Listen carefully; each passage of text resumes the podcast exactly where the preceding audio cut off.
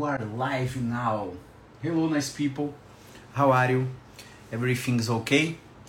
Vou falar um pouquinho aqui para vocês, devido a algumas demandas de atendimentos online, é, sobre controle da dor, comunicação para mudança de comportamento. É, é importante todos vocês entenderem que o paciente com dor ele vai te procurar por essa promessa: eu quero melhorar da dor ele não sabe que para melhorar da dor é, a gente precisa mexer em múltiplas variáveis, como se fosse é, bolsas de valores, vamos dizer assim. Imagine que um paciente com dor lombar, é, sem relato de trauma que é do acidente, com a ressonância magnética limpa, ou seja, até aparece abalamento, artrose, é, protusão discal é, e todos aqueles nomes feios que a ressonância é capaz de mostrar, mas para o médico que ele consultou e para o fisioterapeuta que ele está consultando, é, não faz sentido que a dor dele seja por causa daquele achado radiológico, daquele achado de imagem. Imagine esse paciente e aí você avalia esse paciente e na avaliação você identifica que ele não consegue dobrar, que ele não consegue dobrar para trás, ele não consegue dobrar para frente, estender, né, no caso dobrar para trás, ele não consegue desviar para o lado, ele não consegue calçar o sapato, vestir-se pela manhã é uma humilhação, ele amanhece, ri, ele é, amanhece rígido. No final do dia, ele precisa de ajuda para subir os degraus da escada da casa que ele mora. Ele mora em uma casa de dois andares e, e para subir para ir para o quarto, o quarto é no andar de cima, ele precisa de ajuda da filha. E a filha se vê numa situação de que não pode sair de casa para poder ajudar o pai e isso começa a se tornar, com o passar do tempo e a cronificação do problema, isso começa a se tornar. Isso começa a se tornar cada vez mais é, desgastante no seio familiar. É, essa, esse pai começa a ter aquela sensação de que está é, sendo um fardo para essa filha e aí a cascata de problemas psicológicos começa a acontecer. É, dentro desse contexto, esse paciente foi examinado por um médico, foi, esse médico passou um analgésico, é, um Dolamin Flex, um, um, enfim, um, esqueci o nome do outro que geralmente eles passam. Enfim, eles passam uma medicação analgésica, às vezes uma medicação anti-inflamatória, e essa paciente, esse paciente não está respondendo. E aí na fisioterapia você testa movimentos de extensão, testa movimentos de flexão, testa movimentos laterais e esse paciente não melhora.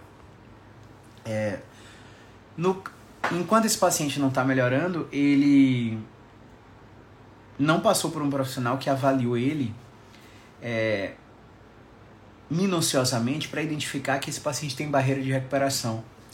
E se ele passou por esse profissional, esse paciente está omitindo essa barreira, porque o paciente, principalmente quando homem, ele é treinado para não falar de sentimentos, para não falar de emoções, para não, não falar de alginac de mil, boa. É, geralmente eles passam, né? É, para não falar é, dos pensamentos catastróficos que vêm à sua cabeça, porque se ele falar desses pensamentos, é, para ele, né, para a mentalidade desse homem que foi criado aí há, sei lá, 40, 50 anos atrás, ele tá demonstrando fraqueza, né? Quando na verdade isso seria um sinal de vulnerabilidade e isso na verdade seria o real poder para ajudar o profissional, seja ele médico ou fisioterapeuta, a intervir transpondo é, essa barreira de recuperação. Então, assim, a primeira coisa que você tem que entender quando buscar um tratamento. A primeira coisa que você tem que entender quando buscar um tratamento é. Você precisa de prontidão para mudança. Né? Você precisa estar naquela fase de contemplação, onde você reconhece que precisa fazer uma coisa, mas por algum motivo você está procrastinando. Você precisa também ter a habilidade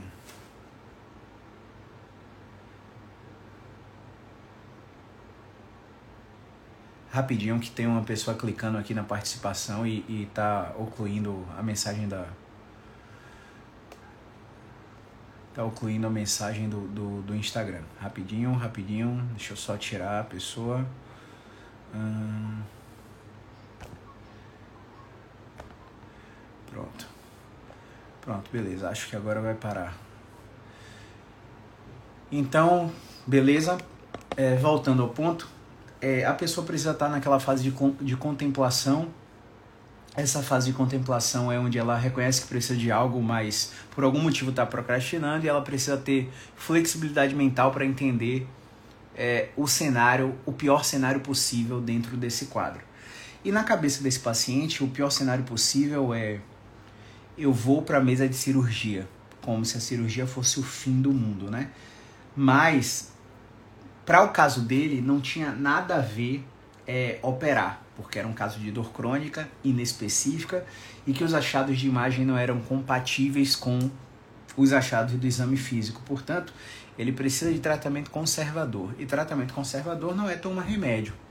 O tratamento conservador não é fazer RPG, não é ficar corrigindo postura. Pelo contrário, quanto mais ereto você ficar, maior é a chance desse comportamento estar tá sendo mal adaptativo e, perpe e perpetuando o seu sintoma.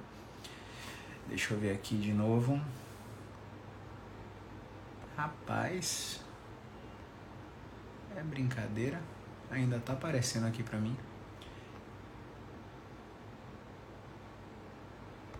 Então, vê bem.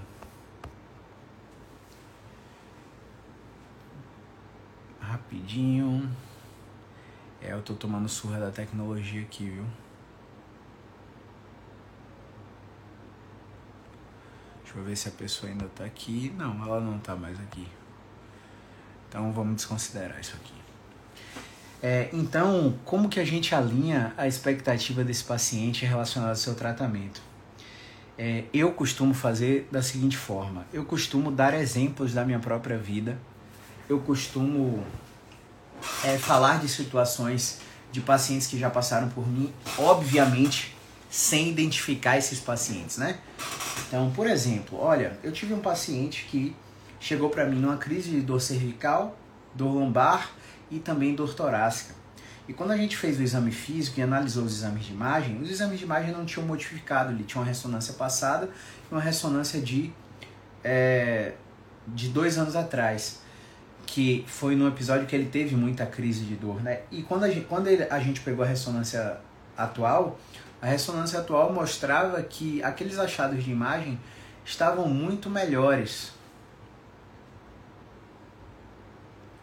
aqueles achados de imagem, eles estavam muito melhores. E isso não explicava a exacerbação da dor dele. E aí a gente foi começando a perguntar o que é que estava acontecendo na vida dele, e ele começou a chorar no meio da sessão. Ele não imaginava que a gente ia, que a gente ia perguntar sobre a vida dele, né? E não só. Ele achava que a gente só ia perguntar sobre a dor. E aí o que aconteceu? Ele revelou que ele tem uma empresa e essa empresa, essa empresa teve um incêndio. Nesse incêndio, duas pessoas foram machucadas é, e a imprensa chegou muito rápido lá e a, os veículos de mídia propagaram que foi responsabilidade dele o incêndio, né? E não entrando em mérito de culpa de vítima aqui, mas é, o desfecho foi que realmente era uma coisa que não tinha como ser prevista, foi uma fatalidade mas essa pressão social em cima dele é, fez com que o sistema nervoso dele ficasse muito excitado. Claro que não é uma relação linear, são múltiplos fatores interagindo.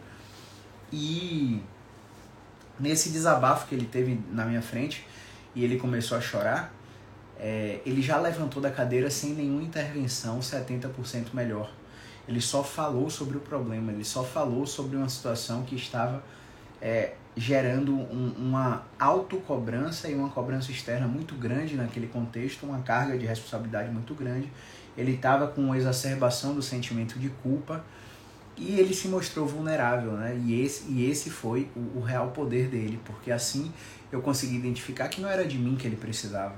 Ele precisava, na verdade, de uma assessoria jurídica naquele momento para lidar com o problema que estava acontecendo na vida dele e de uma consulta com um psicólogo. Então a gente indicou uma psicóloga que trabalha muito com nossos pacientes, ele foi para tratamento psicológico e ele melhorou absurdamente. Ele começou a entender que realmente as dores deles, as dores dele aconteciam muito nesses momentos de super responsabilidade, de muita cobrança.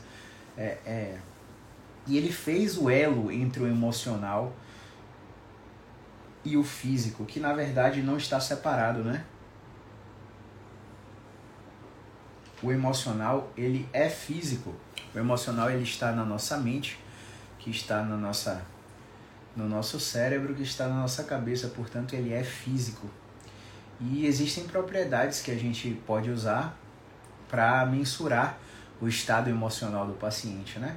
A primeira coisa é receber um paciente já com questionários preenchidos, né? Questionários de incapacidade, questionários de medo, questionários de evitação, questionários de sensibilização central, questionários de risco prognóstico para cronificação ou não.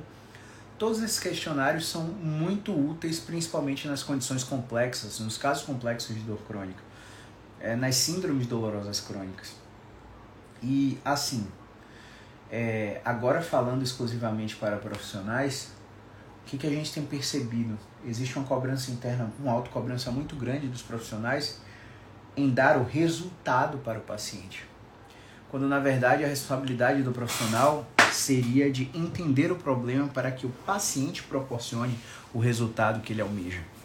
E aí quando essa mudança de mindset acontece, tudo fica mais fácil. Porque, por exemplo, se eu tenho uma paciente que está ali na sua frente dizendo que está melhor com o exercício que você prescreveu, e aí, tipo, o seu tratamento dela é semanal, e aí ela falta e volta com 15 dias e diz que o resultado do, do exercício foi dor, dor, dor, dor, dor, pode acontecer? Pode. Raríssimos casos, mas pode acontecer. Mas a grande chance é que ela não fez na frequência adequada.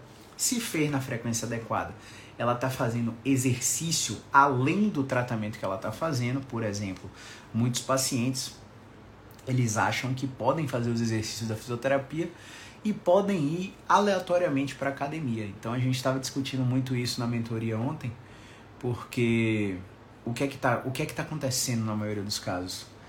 É, o fisioterapeuta ele não tem a noção da fisiologia do exercício, ele não tem noção dos princípios do treinamento esportivo. Caio, que diabo você está falando de treinamento esportivo quando a live é sobre controle da dor, comunicação para mudança de comportamento e tal? Treinamento esportivo é uma disciplina que te dá todos os princípios que o exercício físico tem de adaptações agudas e adaptações crônicas no sistema metabólico e no sistema musculoesquelético. A gente gosta muito de pensar no sistema nervoso para melhorar o sistema musculoesquelético. A gente esquece do sistema cardiorrespiratório, a gente esquece do sistema metabólico. É, é, a gente esquece, simplesmente esquece. E todos esses sistemas são interligados e têm vias colaterais, um estimula o outro. E o paciente pode simplesmente estar fazendo o exercício da fisioterapia com você na consulta, mas duas vezes na semana em casa e fazendo uma porrada de exercício na academia. E aí, ah, mas eu tenho personal. A maioria dos personagens nem respeitam isso. Então, existem valências como resistência, potência, força, é, é, que a gente precisa entender um pouquinho porque existem conceitos dentro dessas valências como volumes e capacidades musculoesqueléticas. Então, nesses volumes a gente tem o volume mínimo efetivo para adaptação neuromuscular, a gente tem o volume máximo recuperável para garantir que na próxima sessão de exercício barra treino esse paciente esteja completamente recuperado. E esses VME e VMR são músculos dependentes, isso é, cada músculo que o paciente está trabalhando tem um volume máximo recuperável e que quando a gente vai fazer o que eu chamo de tracking, que é o rastreamento da prescrição de exercício não só da gente, mas como de outros, todos os outros tratamentos ou exercícios barra atividades físicas que o paciente está fazendo. A gente vê como, por exemplo, hoje uma aluna soltou aqui no grupo da mentoria, né? Olha que loucura. Cadê? É... Fiz o tracking de um paciente com DAC. Para quem não está familiarizado com a terminologia, DAC é dupla apresentação clínica. Dentro dessa DAC, esse paciente tinha uma SDC com BM, síndrome dolorosa crônica mais bloqueio de movimento. Características: obeso, ansioso, não dorme, insatisfeito com o trabalho. Tem dores em todos os quadrantes do corpo. Teste do controle inibitório nocivo difuso ativo, não íntegro, ou seja, o sistema analgésico dele, o sistema nervoso dele, não é capaz de promover a habituação.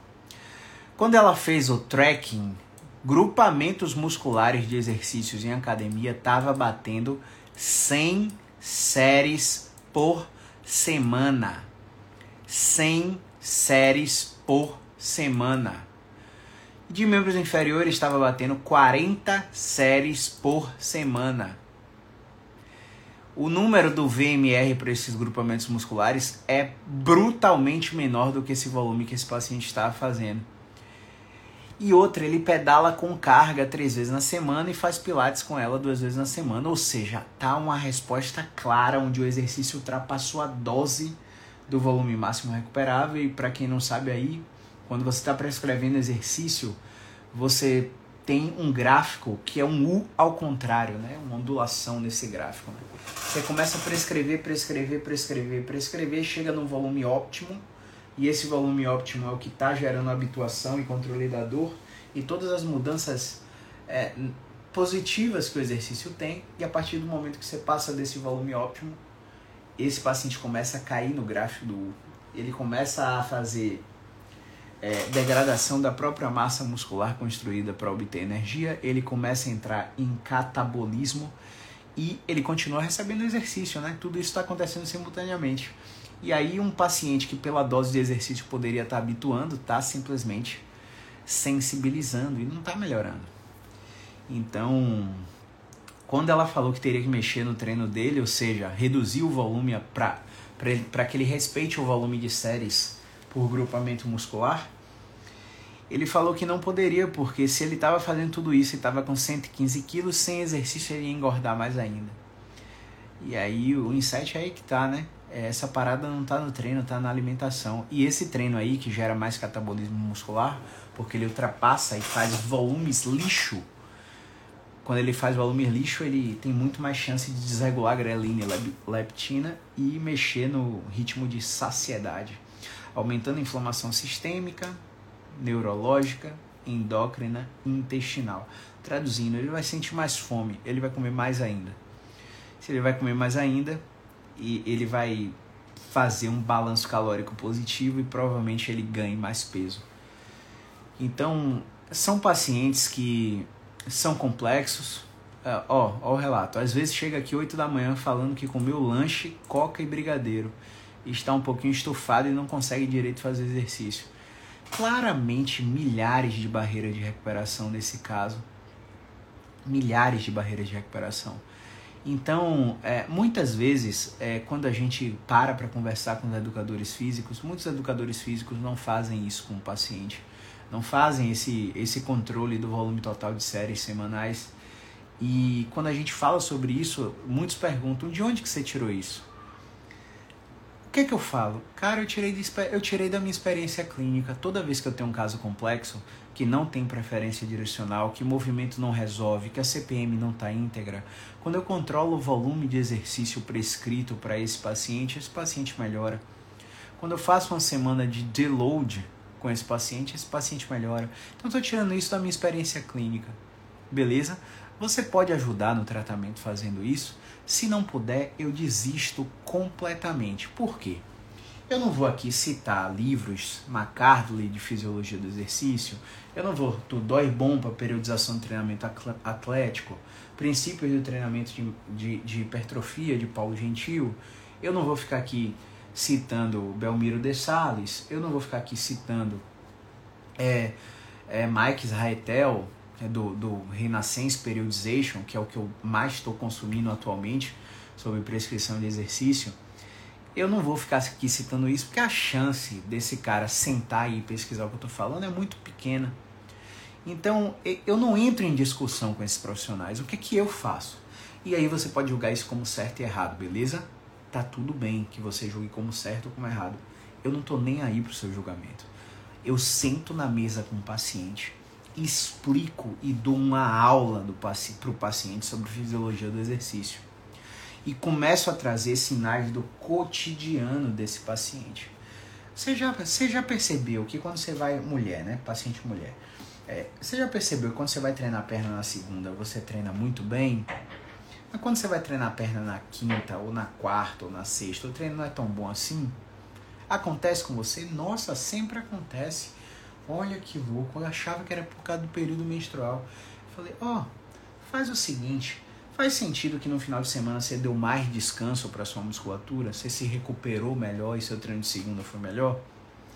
Faz sentido. Então, muito provavelmente você está fazendo um volume total de séries no seu primeiro treino da semana que não está te deixando plenamente recuperado no segundo treino da semana. E como que eu faço para controlar isso? Não tem como saber, sabe por quê? São tantas variáveis. A gente precisa fazer controle calórico, o nutricionista precisa fazer controle calórico e ver se em duas semanas de controle calórico ela está mantendo peso, ganhando peso ou perdendo peso. Isso é, calorimetria, gasto metabólico basal. Por exemplo, vamos supor que uma mulher de 60 quilos gaste 1.400 calorias dia no basal só para respirar. E quando ela vai é, entrar num treinamento físico, sei lá, musculação, por exemplo, tô dando um exemplo, tá? Pode ser zumba, fit dance, qualquer coisa, corrida, qualquer coisa do tipo. Ela bota mais 300 calorias dia de gasto calórico. Então existe um, um, um cálculo que é feito durante sete, durante sete dias, durante a quantidade de treinos que ela tem, somado ao gasto calórico basal, dividido por sete dias. E aí, a partir disso, encontram-se as calorias de manutenção. Aplicam-se as calorias de manutenção e para ver se em duas semanas ela está realmente mantendo o peso. Se ela estiver perdendo, aquela caloria ainda é, é de déficit, não é de manutenção. A gente tem que aumentar 250 calorias para ver se ela faz a manutenção. Se ela estiver ganhando aquela caloria de superávit, a gente tem que tirar 250 calorias de manutenção. Vai tirar 250 calorias como? O nutricionista que vai fazer isso. Porque essas 250 calorias precisa ser dos macronutrientes específicos para o objetivo do paciente. Você entende como é complexo? Além dessas variáveis, a gente precisa é, é, falar com, com esse paciente sobre o volume total de séries por grupamento muscular. E cara, na minha experiência, todos os pacientes que eu explico isso aderem, mas aderem tanto, tanto ao tratamento, que às vezes não querem nem ter alta. Essa questão dos meus planos de assinatura semestral, anual, foi uma demanda criada por um paciente que eu ia dar alta e ele falou: Não, Caio, eu quero continuar com você pelo menos uma vez no mês. O que é que você faz aí? Sei lá, dá um desconto para eu ficar vindo aqui. Eu pensei nisso na hora e falei: Tá bom, vou te dar 50% de desconto para vir aqui uma vez no mês é, é, fazendo uma assinatura anual. Você topa? Topo, claro, quanto é que fica, pagou na hora. Então, a gente precisa ir sentindo as demandas dos clientes e a gente precisa ficar se questionando se questionando em que aspecto? Se questionando no aspecto de que, pô, o que, que esse paciente está precisando agora? O que é que eu não controlei? É claro que a gente não tem como controlar tudo. Mas quais são os aspectos da saúde desse paciente que ele abriu, porque muito paciente não abre? O paciente está na sua cara, não está melhorando, está na sexta, sétima semana e ele não está falando com você o quê? Gente, a minha live não está subindo mais como as pessoas, quando as pessoas entram, tá parado aqui. Que loucura esse Instagram. É, essa paciente está omitindo uma barreira de recuperação. Ela está com algum problema com o marido, ela está com algum problema no trabalho, ela está com algum problema com o filho, ela está com algum estresse fora normal, com, com ansiedade, alguma privação. Ela está com alguma coisa, porque não tem explicação para você rastrear absolutamente tudo do paciente, fazer tudo certinho, o paciente olhar na sua cara, te dizer que melhorou, você vê a melhora na resposta mecânica, você vê a melhora na resposta funcional, você vê a melhora na resposta neurológica e o paciente está voltando igual, voltando igual, voltando igual, voltando igual. Ou você está errando o diagnóstico, caçando desarranjo, obstrução mecânica, bloqueio de movimento, e na verdade é um paciente inconclusivo que não sustenta a melhora, está caindo na subcategoria de dor crônica é, que a gente não tem conhecimento ainda, né, é, de origem não detectável, e essa paciente precisa de remédio, essa paciente precisa de terapia. Então você precisa estar tá aberto para o ajuste de velas a todo momento.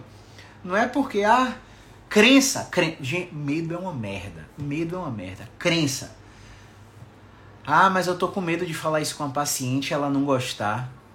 Como é, rapaz? não for o que você identificou que essa paciente pode estar precisando, você precisa abrir a boca e falar. Você está com medo da paciente não ter, não gostar do que você do que você achou?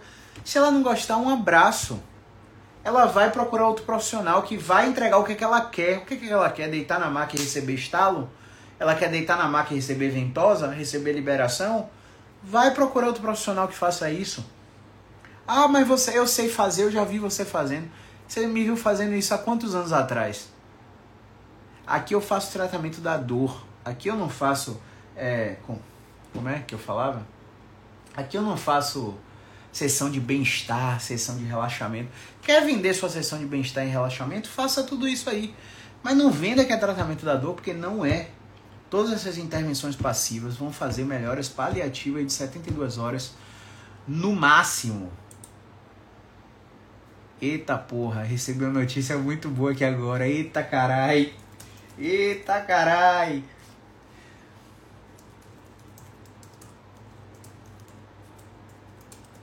Calma, meu coração. Tá, vamos lá, vamos ver se chegou pergunta aqui, tá? Grande Léo, falei um pouquinho de nutrição aqui.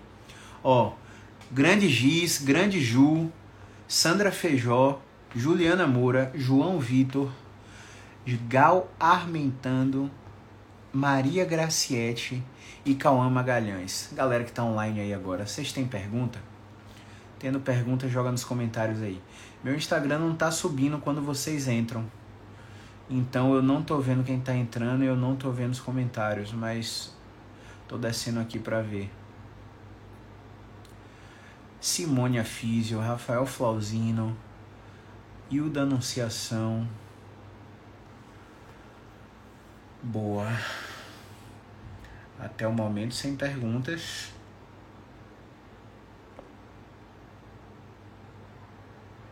Giza Cardoso. Alguma meta batida, conta no direct aí, viu? Final de mês é sempre sempre bom. Mande pra cá, mande no direct. Ó, é. Pronto, vamos, vamos. Já que não teve perguntas, vamos resumir. Ó. Primeira coisa. O que é que você precisa entender? Dor tem tratamento. Dor não não tem cura, tá? Não existe um tratamento que a gente diga que, olha, não existe um tratamento que a gente diga: olha, você vai ficar sem dor e sua dor não vai voltar mais. Não existe. Se alguém estiver fazendo isso com você, é porque é, ou é ignorante, realmente eu acredito na, na boa fé dos terapeutas, ou é ignorante, não tem conhecimento de causa, ou realmente é um charlatão. Isso não existe, tá? A gente precisa dividir didaticamente em várias formas, de várias formas para que você consiga entender. Vamos dividir dessa forma aqui. Existem dois tipos de dores, uma é inflamatória e uma é não inflamatória. Beleza? Onde que está a dor inflamatória? Quando você tem, é, é, por exemplo, uma artrite séptica no joelho, que já é inflamação com infecção associada.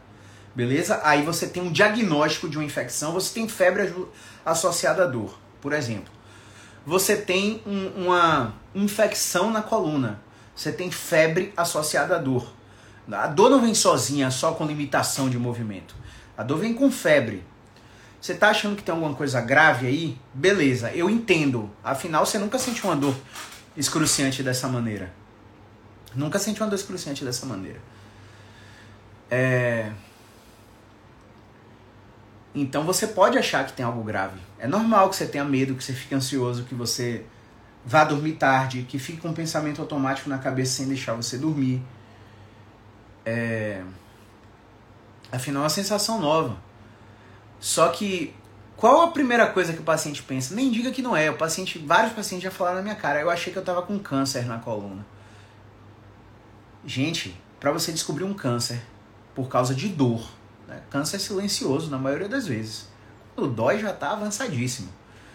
É, para você descobrir um câncer por causa de dor, a dor é o primeiro, né? E você não melhora, não melhora, tá achando que tá com câncer. você tem que fazer 250 mil exames de imagem para achar um. Essa é a probabilidade. Essa é a probabilidade. E o que é que é comum no paciente que tem câncer, que a dor é secundária ao câncer? O paciente vem perdendo peso sem motivo. Ele não descobriu diabetes, ele não está fazendo a dieta, ele não começou uma nova atividade física, ele não aumentou o gasto calórico. Não, não tem nada que explique essa perda de peso sem motivo. O cara em um mês perdeu 6 quilos sem fazer nada para perder 6 quilos. Porra, tem que investigar isso aí. Vai fazer exame de imagem, vai pro médico, marca um clínico, explica, olha, tô perdendo peso sem motivo, tô preocupado, tô achando que tô com câncer. Você tá sentindo o quê? Nada. Quantos anos você tem? Nada. Só de você falar a idade e o que você tá sentindo, o médico já, já fez um algoritmo na cabeça dele ali sobre a probabilidade dos tipos de câncer que você pode ter. Então isso seria uma red flag, né? A probabilidade de alguma coisa grave. Então, como a probabilidade é baixíssima, a orientação é se despreocupe uma vez que você se despreocupa, você desensibiliza o sistema nervoso. E explicar isso é uma comunicação para mudança de comportamento. Porque o paciente pode estar com medo de dobrar, com medo de agravar o câncer, de agravar uma ferida, de agravar uma hernia extrusa. Entende? Quando você explica isso e ele vai entendendo, ele começa a relaxar. Às vezes, na sua explicação, o paciente está sentado morrendo de dor, se ajeitando o tempo todo, o paciente para, acalma, fica quieto em uma posição só, começa a perceber que a dor diminuiu. Porque quando o paciente entende o que está acontecendo, a cascata de endocannabinoides, de, de morfinas, de, de opiáceos endógenos, começa a ser liberada na corrente sanguínea. E o paciente tem alívio da dor. Vários pacientes saem da consulta melhores sem eu nem tocar neles. Por isso que eu falo. Por exemplo, hoje eu só fiz três atendimentos, todos eles online, aqui dentro de minha casa. Todos eles sentados aqui, eu não vou nem levantar para você não. Enfim, não tô com, não tô de calça, tô de short aqui. Tô com camisa branca e short. Olha o conforto dentro de minha casa, o paciente não pegou trânsito, não gastou dinheiro com Uber, não ficou no engarrafamento, tá no conforto do lar dele e fez um atendimento online. Então a gente precisa ficar ligado nesse tipo de comunicação, porque mais do que falar, o que você faz, o paciente internaliza. Muito paciente chega lá pra mim, meu Deus, eu quero deitar nessa maca para você me instalar tudo. Eu dou risada. Eu dou risada. Eu não lembro a última vez que eu instalei um paciente. Não lembro. Não lembro. Quer dizer, lembro. Tem alguns meses um paciente que teve um flare-up na minha frente, agudizou a dor, fazendo sentar levantar. E aí a gente ficou fazendo algumas técnicas de terapia manual, tentando reverter. Não reverteu, colocamos ele deitado em padrão respiratório, ficamos 35 minutos com ele deitado em padrão respiratório e ele reverteu o flare-up respirando. Ou seja, talvez se eu começasse já com padrão respiratório, é porque a mudança que acontece com, com a técnica manual é muito rápida, entende? Aí a gente já começou com a terapia manual. Mas talvez se eu começasse com padrão respiratório, eu já poderia ter feito essa, essa, essa desensibilização. Talvez nem presencial esse paciente deveria, poderia ser. Ontem, ontem não, terça-feira, terça-feira, terça e quinta, na verdade, são dias que eu coloco atendimento presencial é, é, no consultório. E terça-feira a gente deu duas altas. Beleza? É, e uma dessas altas. Cadê, cadê, cadê? Pronto. Uma dessas altas foi de uma paciente que é, desenvolveu uma cólica abdominal absurda depois de uma corrida. Diabo, que, que, que situação tem a ver com cólica, com a corrida com cólica? Você não consegue pensar, né? O que, que a corrida tem a ver.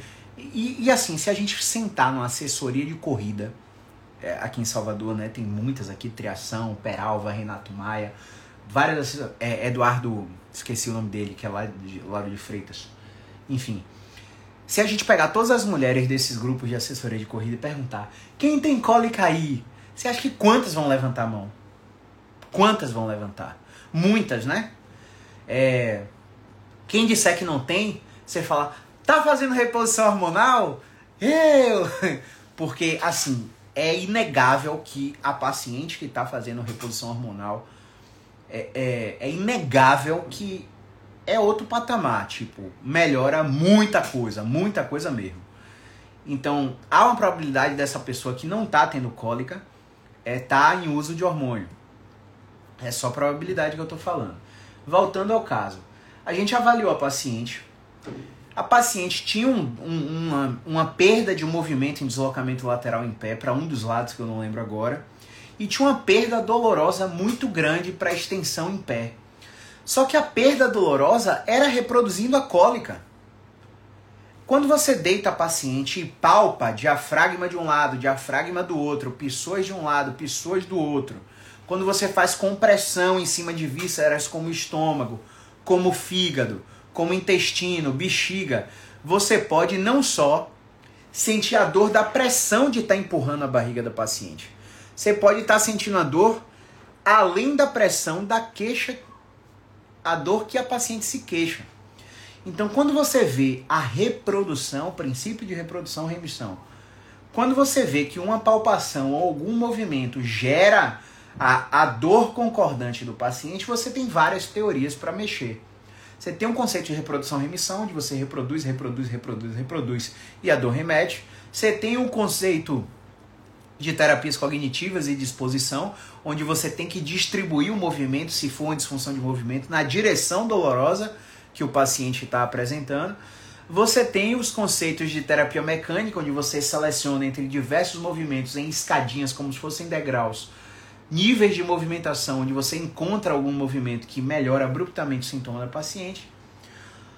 E quando você não encontra nada disso, você tem noção do que é que você faz? Você não achou, você não teve nenhum achado do exame físico. A sorte é que essa paciente teve três achados, né? ela teve extensão em pé, deslocamento lateral em um dos lados que eu não lembro agora, e teve rotação interna de quadril direito. Deslocamento lateral era o esquerdo. Então a gente tinha três referências do exame físico. E qual que é a sensação que a paciente tinha? Que a gente ia fazer manipulação visceral da osteopatia, né? A gente ia mexer no órgão delas, nos órgãos dela com a mão. E aí eu comecei a explicar que isso não tinha evidência, que não significava de que porque a gente palpa a barriga do paciente e na ultrassom você vê um deslocamento dos órgãos lá, claro, se está fazendo pressão intraabdominal, o órgão vai deslocar ali, né? O órgão não está preso, o órgão está lá né, no peritônio, por aí vai.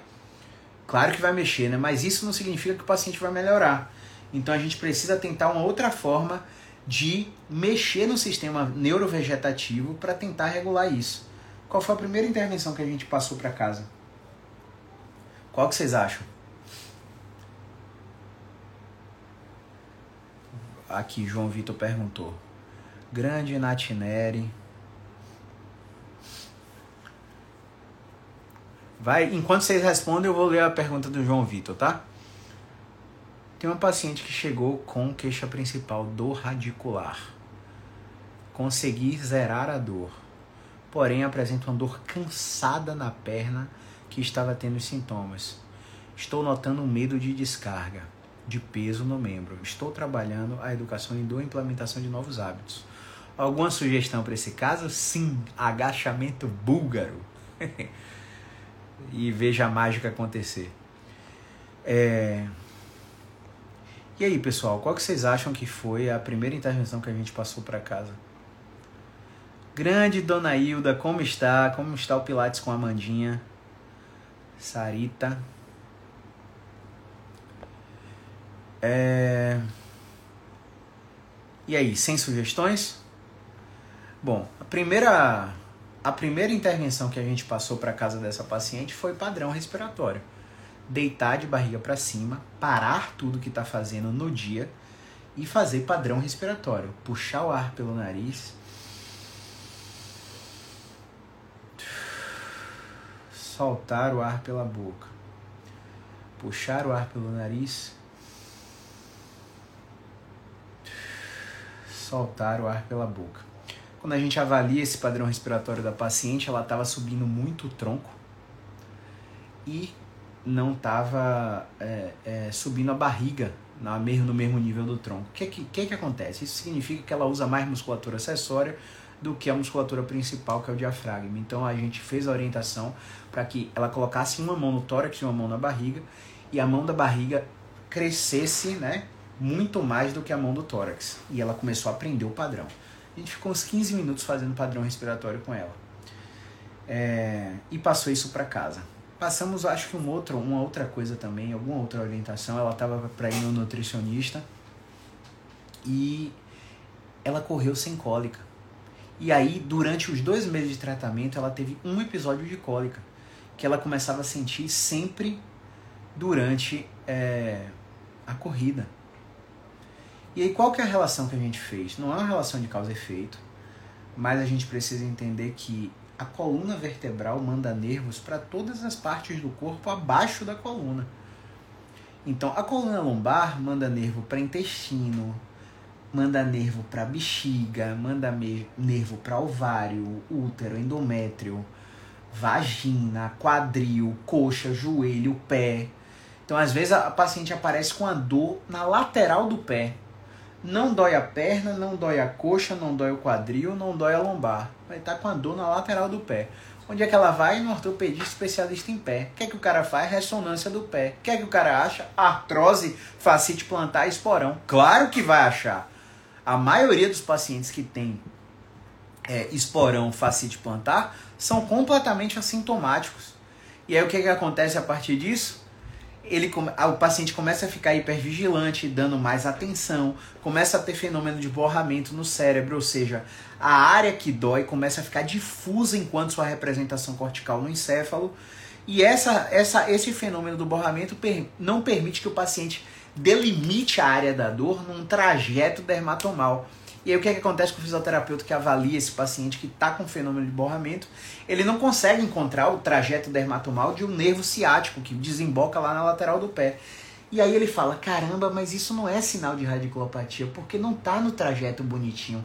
E quem te disse que o trajeto precisa ser bonitinho para ser uma radiculopatia? Quem te disse isso? Um livro de 20 anos atrás, que você usou na faculdade, que estava lá na biblioteca da faculdade? Pelo amor de Deus, hoje em dia não se estuda mais por livros, não. A não ser que você queira ver as bases, né?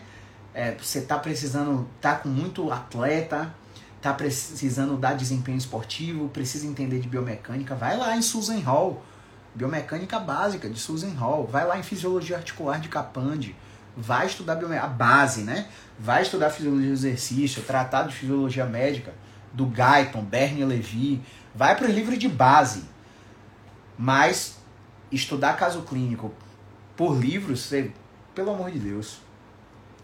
Vai um relato de caso que está na PubMed, vai uma revisão sistemática sobre o tema na PubMed, na Pedro, enfim. Vai procurar artigo científico. Ah, Caio, mas eu não falo inglês. Olha o Google Tradutor aí de graça para você, velho, com 80% de efetividade na tradução.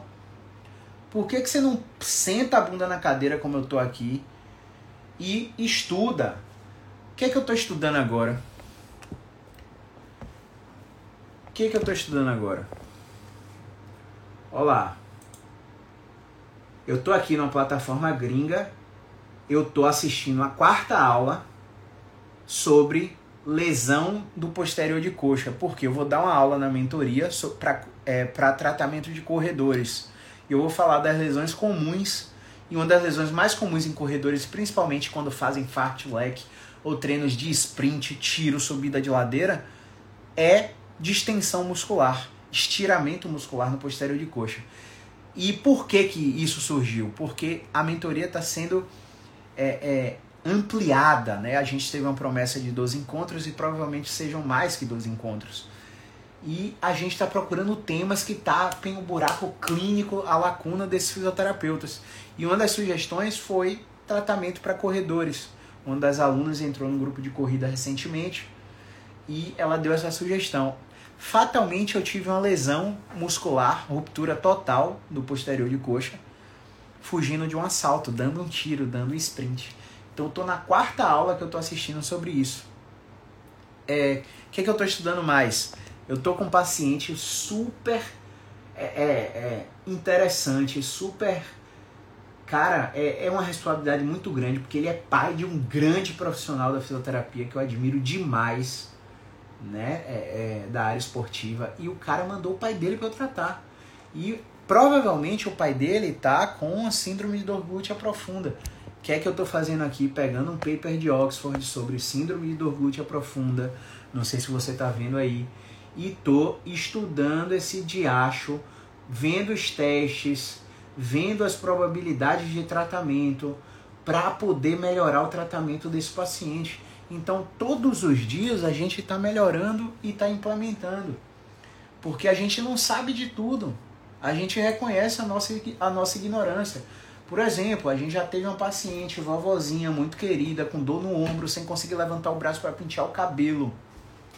E aí fez uma ressonância, o que é que deu na ressonância? Ruptura do tendão do manguito rotador. Vamos operar, vamos botar âncora. Operou, botou âncora, continuou com dor, continuou sem levantar o braço na linha da cabeça. Por que, que isso aconteceu, gente? Porque o raciocínio de probabilidade não é feito. Qual que é a probabilidade de um dor no ombro sem relato de trauma, queda ou acidente ter sua influência fonte barra origem no ombro? Baixíssima. Ou seja, era a cervical dela que estava com problema e já tinha passado por vários tratamentos. Qual tratamento? Ó, tome retração, retração. O paciente não melhorava. O paciente melhorou como? Deitado, rodando a cabeça para a esquerda, para o lado do ombro que dói, deslizando a cabeça no papel, fazendo rotação direita deitada. O paciente melhorou absurdamente. Bicho, na terceira semana o paciente estava penteando o cabelo sozinho, levantando, tirando, desabotoando o sutiã. Não sei se você sabe o que isso significa para uma vovó. Mas isso significa carregar o neto no colo sem preocupação.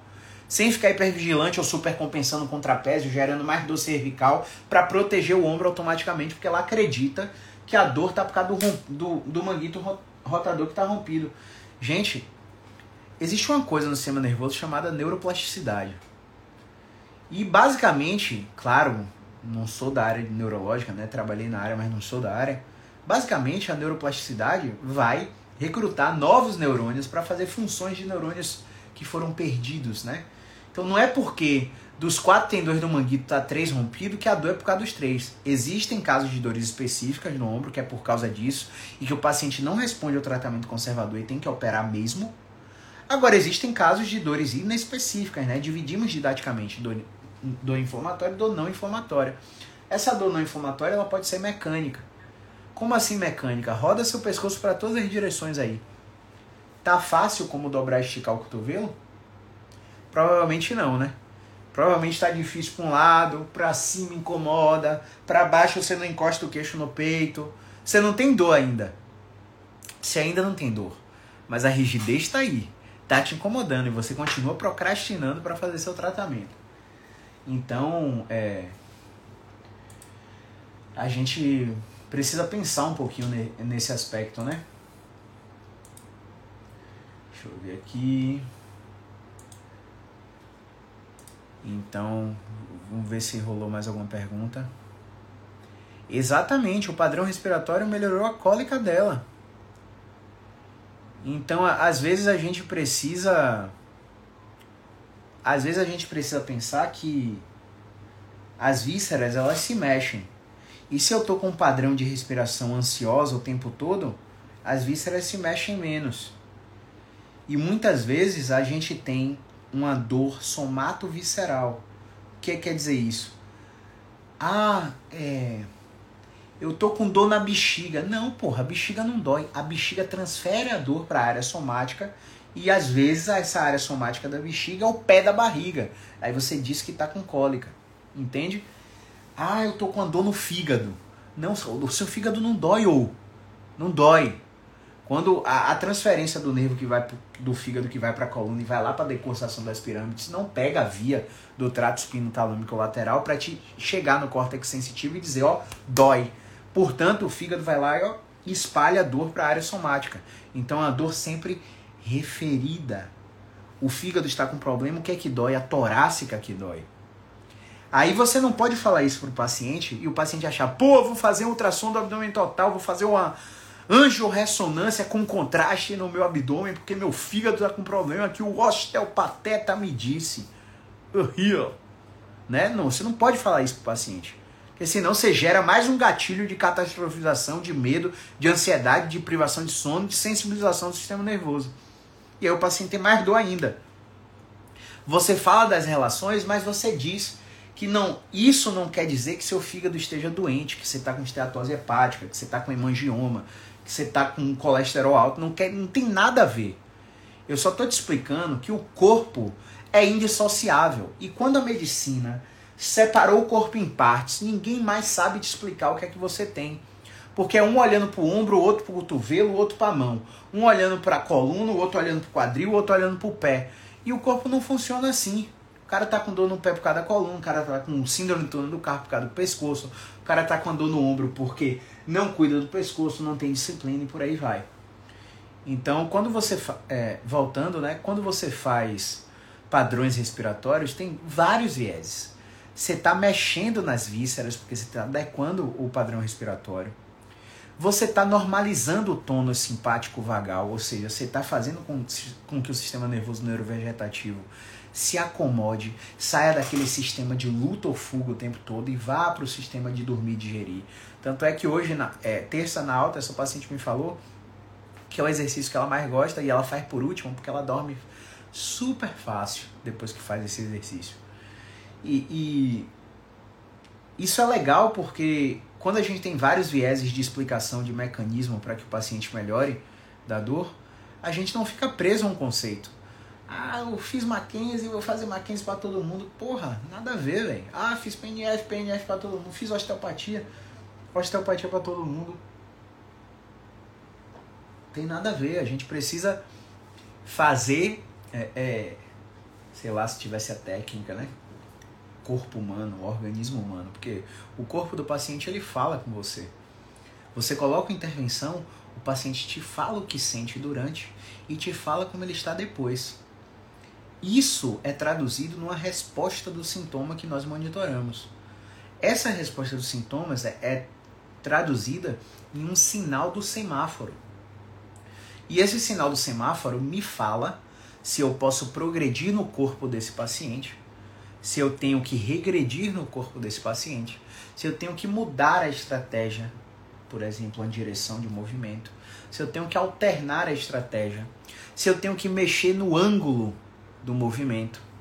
Se eu tenho que respeitar a anatomia do paciente para alterar é, o uso da gravidade a favor, contra ou neutra do movimento. Tudo é baseado no que o paciente nos fala. Por isso, paciente, você não pode omitir as coisas. Porque à medida que você vai omitindo as coisas, o terapeuta fica: caramba, estou fazendo tudo que eu posso nesse paciente, esse paciente não está melhorando. Será que eu errei o diagnóstico? E qual que é o problema do terapeuta pensar isso? O problema é que o seu tratamento não vai ter efeito. Então, quando você abre o leque, ó, a primeira coisa que eu falo com o paciente quando ele senta na minha frente, quando, ele, quando eu abro a chamada de vida com ele, Olá, tudo bem, Graciane? Tudo bem, Emily? Tudo bem, Gabriela? Tudo bem, João? Tudo bem, Maria? Me conte do início e com riqueza de detalhes o que te traz aqui.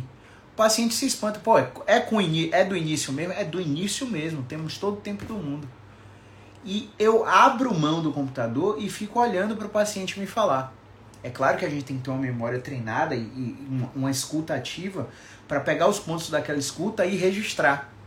E fazer a linha do tempo do paciente. Então, a primeira coisa que o paciente sente é que ele de fato foi escutado e não ouvido. Como assim, Caio? Ouvir é um ato passivo. Escutar é um ato ativo. É muito diferente.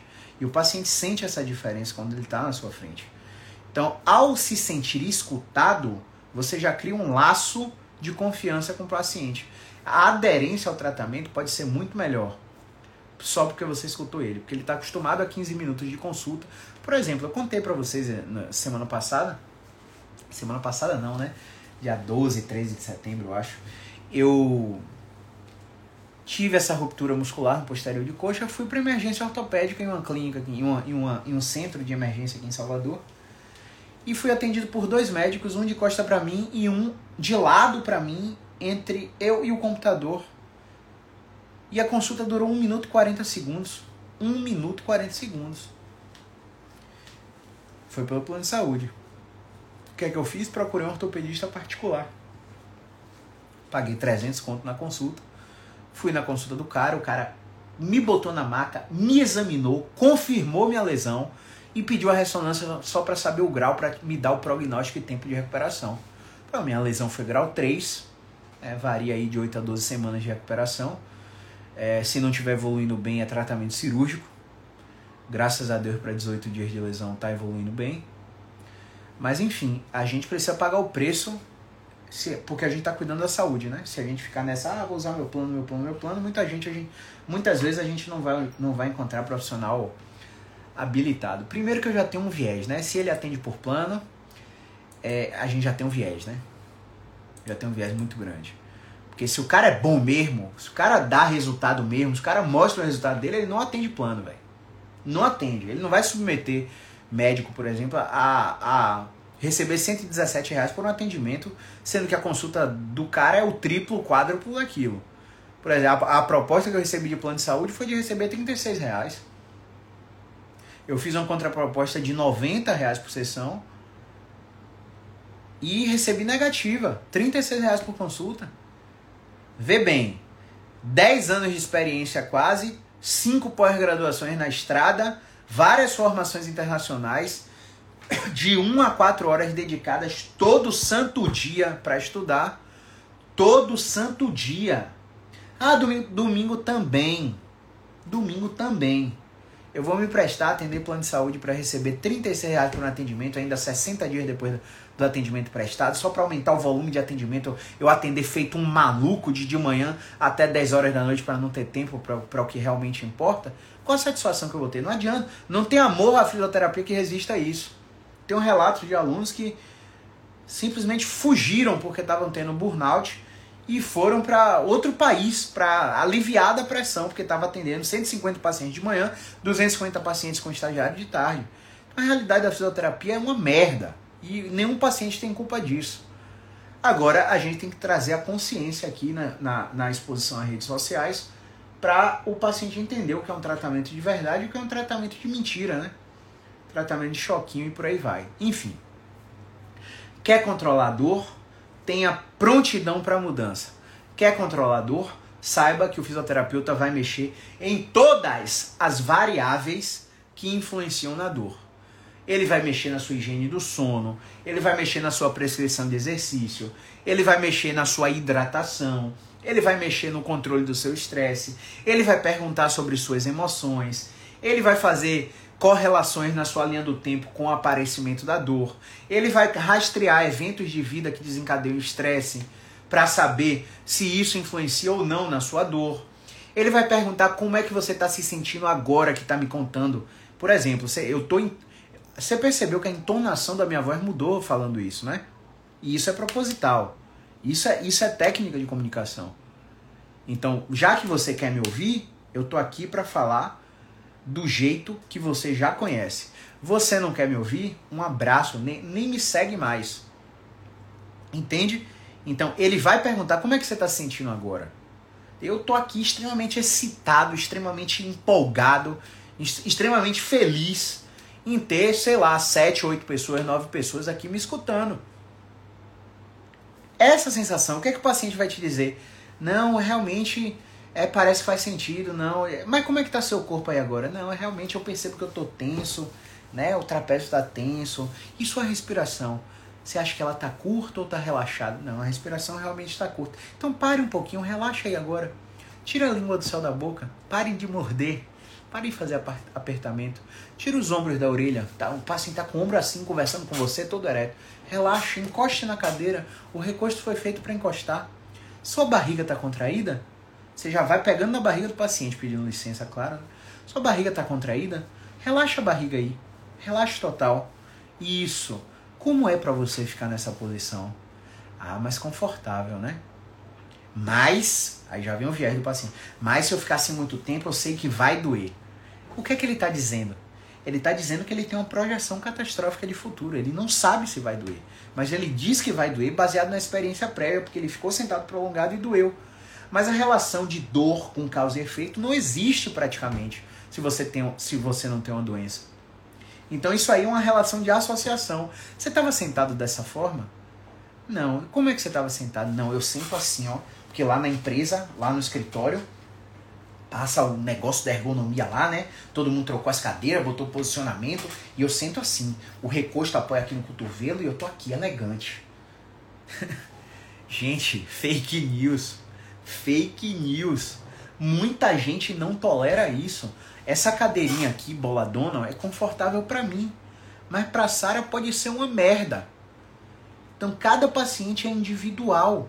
Não é sua empresa, graças a Deus, investir em ginástica laboral já é alguma coisa, mas não é porque você tem. Por exemplo, eu tenho. Dar um exemplo agora bizarro. Olha só que louco.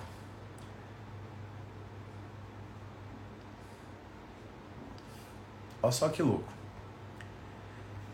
Vou dar um exemplo bizarro agora.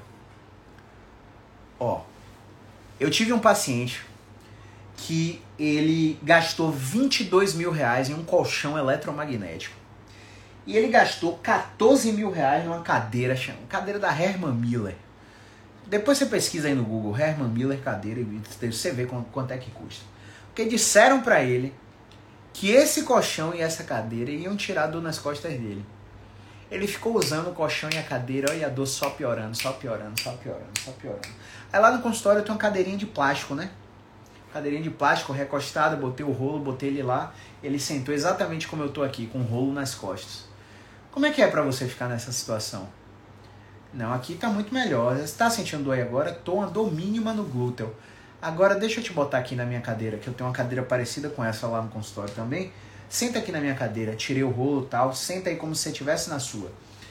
Nossa, e onde, onde é que tá a dor agora? Não, a dor tá aqui na batata da perna agora, desceu, espalhou, tá lá na perna, tá dando choque. Agora volta lá pra cadeirinha de plástico.